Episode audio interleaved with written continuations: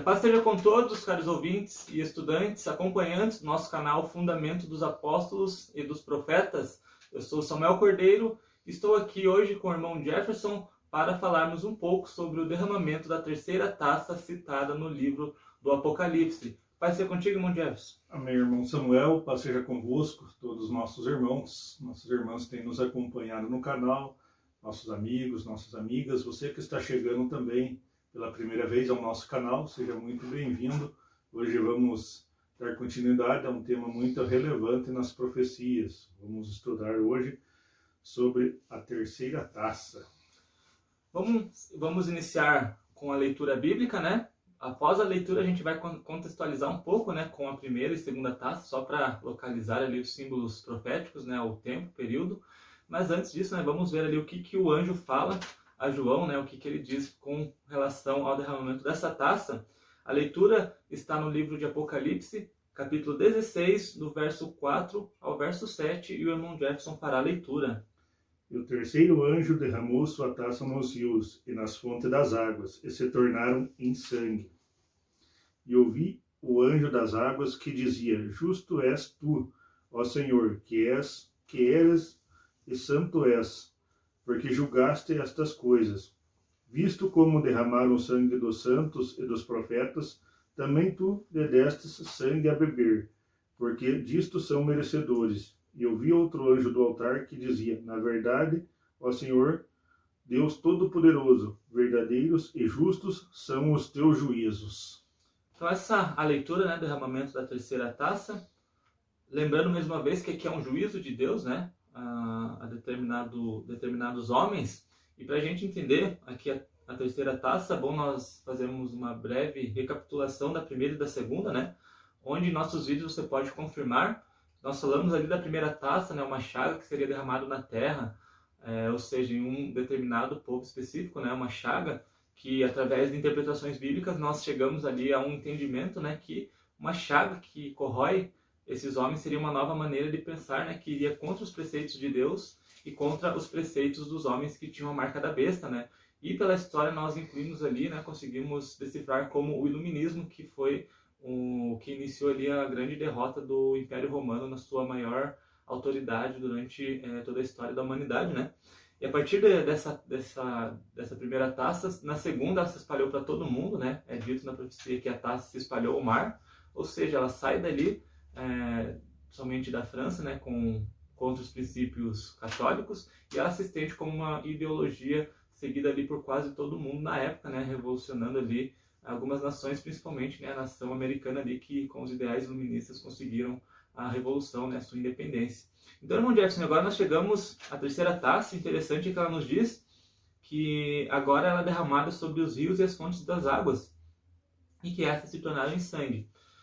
Interessante, mulher, que como ela já havia ido ao mar, agora a terceira fala que ela voltou ali nas águas, nas fontes das águas, nós podemos aqui, mulher, interpretar que justamente é, por ela ter se estendido ao mundo, agora haveria ali uma batalha dentro do, do local onde ela surgiu, porque ali em profecias nós interpretamos né, que o surgimento de rios, é, é fonte das águas, são justamente o início de povos, né, de pensamentos revolucionários que formam mares, né, ou seja, aquilo que que formam povos, que formam nações. Então, irmão Jeff, a partir do momento que a, que a segunda taça é derramada no mar, e agora a terceira fala que ela voltou ali nas águas e nas fontes das águas e tornou em sangue, nos dá uma pista clara que justamente essa guerra, né, que derramaria muito sangue, seria no local onde surgiu essa chaga, né, a, citada na primeira taça. Ou seja, Jefferson, ela volta lá para a França, onde surgiu o iluminismo. E, seguindo a cronologia, Jefferson, nós vemos que algo aconteceu muito relevante na história dentro da França nesse período, né? Então entendemos que rios é da onde saem as culturas, da onde saem os povos, pequenos povoados, e fonte das águas da onde se originam os povos. Então ali o povo franco, nós vemos que eles dominaram ali aquela parte ali do Império Romano. Também vemos que eles colonizaram muitas nações aqui nas Américas, colonizaram nações na América do Norte, onde depois se tornaram ali tornaram parte dos Estados Unidos, colonizaram nações africanas, também nações asiáticas, e até hoje os franceses têm pequenos territórios por todo o mundo. Então é interessante Você pegar e analisar essa parte onde os franceses começaram ali suas colonizações. Por isso que diz rios e fonte das águas, da onde saíram ali os franceses a colonizar outras partes. Então é, um, é uma lógica que as escrituras nos dão ali. Então é interessante nós notarmos isso e levar uma sequência lógica, como nós identificamos certas partes proféticas como ali não sendo literal, então nós temos que levar essa lógica a todas as partes proféticas, não podemos distinguir elas umas como literais e outras como simbólicas. Então, se entendemos a profecia como um simbolismo, ali que dá a entender certas coisas, outras profecias também de outras partes na Bíblia, nós temos que ter a lógica de entendê-las elas também como como figurada e não como literal. Então, justamente, né, nós chegamos à conclusão do povo francês. Para você entender melhor por que, que nós chegamos ali fontes das águas ao povo francês, você é, poderá consultar aí nos vídeos anteriores, principalmente ali da primeira taça, né, onde nós falamos do surgimento do iluminismo. E quando a fonte das águas se torna em sangue, é justamente porque há uma batalha muito grande dentro desse povo, ou seja, na França, né? E como a, a primeira taça que identificamos ali como iluminismo, né? ela ocasiona, é, além de revoluções fora da França, ah, dentro da França mesmo ocorre a Revolução Francesa, ah, durante o período da, da, em que a Igreja Católica ainda dominava, né, dentro do período ali dos 1260 dias proféticos ou anos. Então a Igreja Católica tinha grande predomínio na França, né, a Igreja e o Estado muito ligados, não só na França, né, mas em grande parte da Europa. Porém, uma classe né, de trabalhadores, ah, através dos ideais iluministas, a Armoine é uma ofensiva contra esse domínio e todos conhecem né, a história da Revolução Francesa. Nós não vamos detalhar aqui para não repetir um conteúdo né, que é ensinado até hoje nas escolas. Mas, irmão Jess, foi durante esse período onde houve essa revolução que foi considerada uma revolução sangrenta, né, ou seja, a fonte das águas ali na França, onde surgiu o iluminismo, ocasiona ali dentro desse próprio país uma revolução com muitas mortes. Né? Uh, também durante esse período é desligado na França né, a, a Igreja Católica como a mandante, né, já é desligada essa união entre o Estado e a Igreja. E agora também na França, onde surge ali a, a simbólica deusa da razão, né? Tanto é desligado esse, esse vínculo com a Igreja Católica, que eles proclamam uma nova deusa da razão, né? Ou seja, um forma, um uma forma de pensamento da não crença em Deus, além de que também né, os próprios padres, bispos que ficaram ali na França deviam obedecer agora novas regras conforme o novo regime francês. Então a liberdade e a dominância que havia dentre esses padres ali na Igreja Católica é, da Igreja Católica na França acaba sendo dissolvida, mundial, tanto é que para eles terem contato né, com Roma já era muito mais complicado nessa época. Então, mundial, essa história nos conta aí que a Revolução Francesa é, acabou sendo influenciada, claro, pelo iluminismo, principalmente com base né, com o que eles observavam que ocorreu ali na, nos Estados Unidos, que também foi outra revolução uh, idealizada ali pelo, uh, pela influência iluminista. É o embrião do chamado Estado laico então nasceu ali esse embrião. Estado laico não quer dizer uma nação sem, sem religião, mas quer dizer uma nação onde o governo não interfira na religião. No caso lá foi um pequeno embrião, depois foi melhorando esse chamado Estado laico, mas foi ali o nascimento do que hoje muitas democracias chamam de Estado laico, onde cada um tem o livre-arbítrio para discutir ou falar da sua religião, ou propor sua religião como quer que queira, sem a interferência do Estado. Então é interessante nós notarmos isso, que ali houve perseguições aos clérigos católicos, assim também como houve perseguições àqueles que eram da igreja nascente lá nas escrituras, a igreja que saiu da Judéia e Jerusalém, também houve perseguições a eles, porque eles não se dobraram a esse entendimento iluminista ali, onde mudou-se o calendário, também ali foi um calendário para dez dias, eles não queriam mais o calendário de sete dias, diziam que era um calendário religioso, e ali acrescentou-se a deusa da razão, então que a razão era soberana sobre todas as, as outras crenças ali. Então foi um pequeno embrião do Estado laico, mas eles tinham ali nesse Estado laico uma pitada de religiosidade, porque mudaram ali o calendário que vinha por séculos e séculos, o calendário sendo a semana de sete dias.